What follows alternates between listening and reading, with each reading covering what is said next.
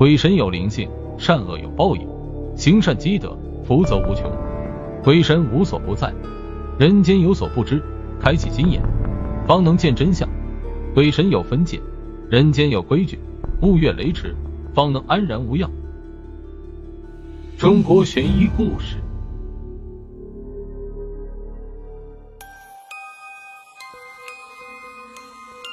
袁世凯担任民国临时大总统后，参加过武昌起义的部分革命军奉命移师豫境。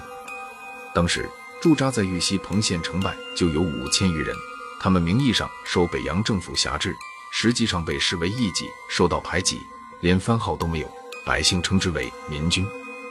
袁世凯称帝后，蔡锷率先发难，护国讨袁运动风起云涌。河南是袁氏老家。其表弟张振芳时任河南都督，他唯恐后院起火，不仅大肆捕杀革命党人和进步青年，还计划遣散境内的革命军，以防变声不测。民军司令马尚彪接到都督府命令，要齐不徒手进入彭县城内，接受都督巡视。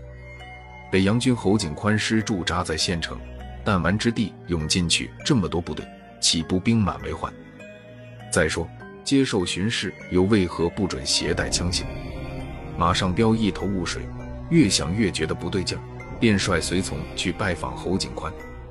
两人虽结识时间不长，但意气相投，一见如故。在侯宅客厅落座后，马上彪说明来意。侯景宽嘿嘿一笑，拿出一封密函。马上彪看罢，脸色骤变，掏出腰间手枪，啪的拍在桌子上，义正辞严道。民国杀人要依法律，如此滥杀无辜，与清廷有何两样？侯师长，我今天是自己送上门来，你拿我人头领赏吧。原来都督府令侯景宽时，利用民军接受巡视的机会将其遣散，对马上彪就地正法。侯景宽把桌子上的手枪又缓缓推到他面前，苦笑道：“马司令，如今国难当头，民不聊生。”我侯某若贪图高官厚禄，背叛共和，岂不要落下千古骂名，成了历史罪人？袁世凯称帝不得人心，十三省都督联名上书，欲请大总统停止帝制。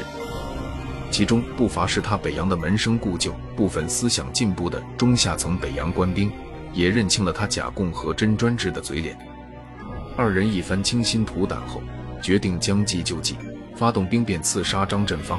在玉溪举起讨袁大旗，还饮血酒一结金兰，对天明誓：今日起兵，誓灭国贼。有于此盟，神明必吉。这让在场的一个人听得心惊肉跳。此人叫王北斗，侯景宽贴身副官，也是他的表弟。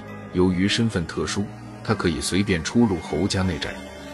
这个眉清目秀的小白脸与二姨太眉来眼去，后来暗中私通。接下来几天。二姨太见王北斗愁眉不展，问其原因，他将兵变计划和盘托出。二姨太顿时惊得花容失色。他原是保定府倚门卖俏的名妓，接待过达官贵人，见过大世面，后来被驻防此地的侯景宽赎身纳为小妾。这个人面桃花又心狠手辣的女子，沉吟片刻，竟眼睛一亮道：“这几天我左眼皮老蹦蹦跳，果然好事到了，这是你升官发财的好机会。”也成全咱们做花好月圆夜的长久夫妻，你快向都督府举报！王北斗脸都吓白了，禁不住双腿打颤。二姨太目光里透出轻蔑，鼻子鄙夷的哼了一声：“你干的那些好事，早晚会让你表哥知道，非枪毙你不可。”王北斗经不住威逼利诱，最后一咬牙，穿长袍马褂，扮作商人模样，骑快马直奔省会开封都督府。第二日黄昏时分。离开丰城还有几里地的官道上，王北都见一个青年军官在路旁招手，便勒住马头。那军官剑眉如飞，目光炯炯，军装笔挺，马靴锃亮，气度不凡，一看就是有来头的种。他上前抱拳一拱道：“鄙人是张振芳都督的随从副官赵吉虎，玉溪驻军图谋兵变，都督大人知道你来送信，革命党无孔不入。”就连都督府也安插有耳目，大人唯恐走漏风声，派我出城接洽，在此恭候王副官多时。这里不是说话的地方，到寒舍一叙。王北斗翻身下马，大为惊讶，心中暗道：“都督大人真是能掐会算，料事如神呀！”二人下路来到赵家，这是个独门独户的院落，茅屋草舍，空无一人。王北斗不由满腹狐疑：在都督府做官的人，哪个不是深宅大院，妻妾成群？他不敢多问，便拿出藏在身上的密函，恭恭敬敬奉上。玉溪兵变计划都写在上面。请赵副官转交给都督大人。一定，一定。赵吉虎接过密函后，暗中松了口气，拿出一张万元银票。这是都督大人给你的赏钱，说待平定兵变后，让你官至团长。大人还吩咐，玉溪兵变事关重大，你不可对任何人透露半字。王北都诺诺连声，更受宠若惊，心花怒放，连夜返回玉溪。侯景宽和马上彪兵变计划布置完毕，单等张振芳自投罗网，可左等右等不见大驾光临。这天晚上，突然接到都督府命令，要他们次日去省城参加一个军事会议。二人不禁一怔，坐在客厅商议半天，心里一块石头才算落地。兵变计划仅限于几个心腹幕僚知道，只告诉下级军官和士兵，今日会有军事行动，做好战斗准备。相信不会走漏风声。老奸巨猾的张振芳已经得到情报，侯景宽对袁大总统称帝颇有微词，与马上彪来往甚密。玉溪部队处在鞍不离马、枪不离人的临战状态，图谋不轨。他顿觉不妙，暗中调动洛阳、许昌、南阳等地北洋军向彭县方向开进。待包围圈形成之后，又摆下鸿门宴，与擒贼先擒王。侯景宽和马上彪这才如梦初醒，早已晚两三春，不由面面相觑。此时若动，必是一场恶战，敌众我寡，最后全军覆没；不动，则坐以待毙。人为刀俎，我为鱼肉，任人宰割，可谓左右为难，无计可施。最后，二人为使部队脱离险境，抱定赴死之决心。次日晨，带随从去省城，包围玉溪的北洋军将领。剑侯马两部已是群龙无首，其长官又在都督府成为人质，亮其不敢轻举妄动，放松了戒备。可他们做梦也没想到，两天后夜里，玉溪部队按照事先计划发动兵变，乘其不备向西南方向突围。存亡祸福在此一举，将士用命，终于杀出一条血路，进入恶境山高林密的大红山，如虎奔高山，龙归大海，打出了讨袁大旗。玉溪兵变好似闪电刺破乌云密布的中原夜空，张振芳大惊失色，将侯马一行收监关押，又连夜奔赴南阳布置兵力追剿。王北斗也在扣押之列，大呼冤枉，称自己是有功之臣，要面见都督大人。都督府的人不敢擅断，把他单独关押在一间客房，食宿优待。军法处监狱，岗哨林立，戒备森严。这天夜里。赵吉虎在看守眼皮底下，把牢中的人全放出来，对方竟毫无察觉，仿佛什么也没有发生。开封府夜间戒严，执法队无论军民一律严格盘查。一行人大摇大摆走在大街上，如同一群隐形人，执法队视而不见。出城后，早有十几匹高头大马等候那里，他们翻身上马，绝尘而去。张振芳回到都督府，听说关押的人犯不翼而飞。连怎么逃走的都没人说得清楚，气得两眼一黑，差点背过气去，下令枪毙几个看守。他得知侯景宽副官还留在这里，一再嚷着要见他，便亲自审问。王北斗见到张振芳，双膝一软，跪得叩头。真佛在眼前，奴才屈膝又何妨？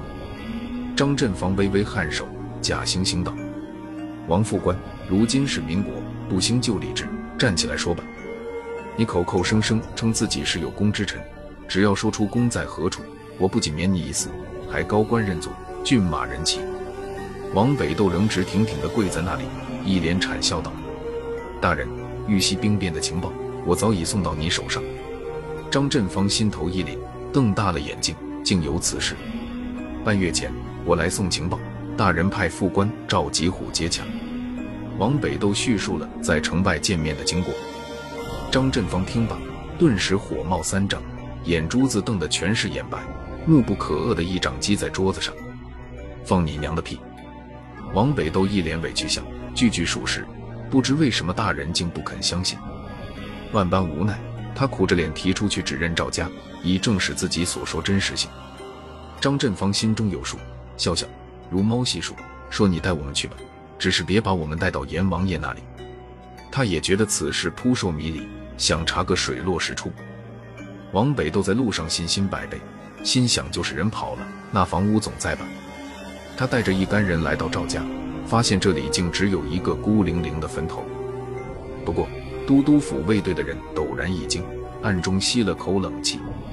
一年前，他们发现副官赵吉虎是个革命党，秘密抓捕后，用尽酷刑追问其同党。赵吉虎宁死不屈，坚不吐实，最后被悄悄活埋在这里。举目四望，荒野里根本没有房屋的影子。王北斗傻眼了。真是百口莫辩，哭天无泪。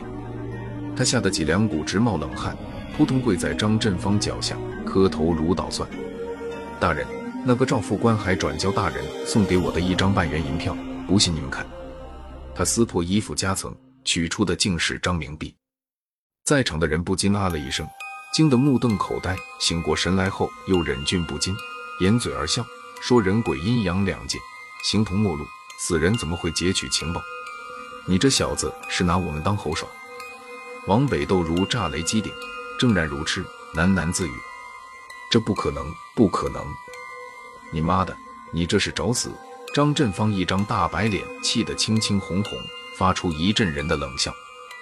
都督府流传着一句话：“不怕夜猫哭，就怕大人笑。”这是杀人的信号。